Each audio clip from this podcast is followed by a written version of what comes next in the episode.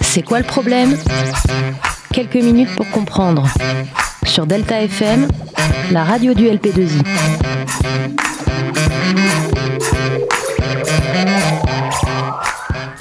Eh bien bonjour à tous, bienvenue dans cette émission C'est quoi le problème?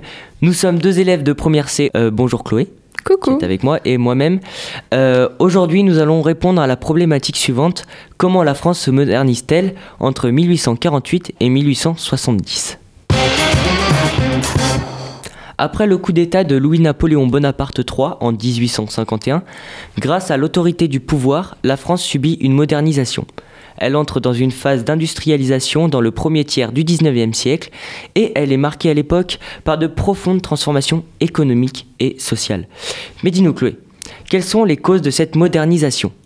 Eh bien, voici les raisons de cette industrialisation. Mais avant tout, il faut savoir que le facteur principal est l'économie. Depuis sa création, le nouveau régime fait du développement économique une de ses priorités. Son objectif est d'enrichir le pays et de dynamiser la production nationale. C'est un moyen pour la France de s'imposer en tant qu'acteur majeur de la scène européenne. Eh bien merci pour cette superbe réponse. Nous comprenons donc que l'économie fait subir à la France de très très grands changements. Peux-tu nous parler de ces transformations, Mathis? Alors ces transformations sont considérables.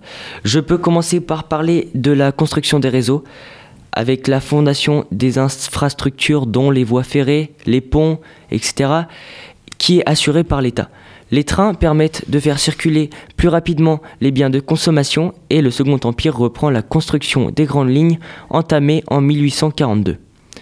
Le réseau principal en étoile autour de Paris est ainsi achevé en 1857.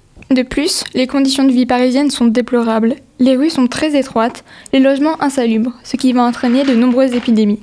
Napoléon III fait donc appel au baron Haussmann, qui va créer de grands boulevards, une nouvelle architecture et moderniser Paris en lui redonnant une belle image. Paris devient donc la vitrine de cette France modernisée. Avec toutes ces transformations, la France connaît une croissance démographique très forte. Donc il y a beaucoup plus de naissances et euh, beaucoup plus de villes qui se créent.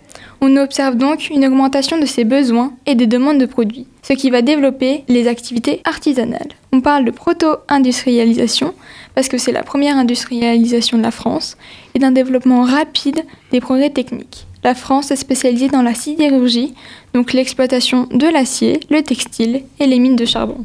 La croissance des relations commerciales avec les colonies et les pays étrangers incite l'État à moderniser les ports dont le Havre, Bordeaux et Marseille. Que de la modernisation. Et pour finir sur ces transformations, Napoléon III opère une ouverture économique du pays par étapes pour stimuler la concurrence. Et après la diminution des droits de douane sur certains produits en 1853, dont le charbon, la laine et l'acier, il fait conclure un traité de libre-échange avec l'Angleterre en 1860.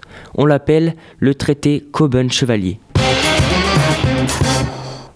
Et bien voilà tout, j'espère que cette émission vous aura appris de nouvelles choses et encore merci de nous avoir écoutés sur Delta FM. À la prochaine avec C'est quoi le problème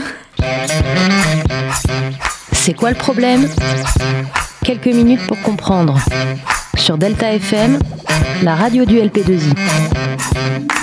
Thank you.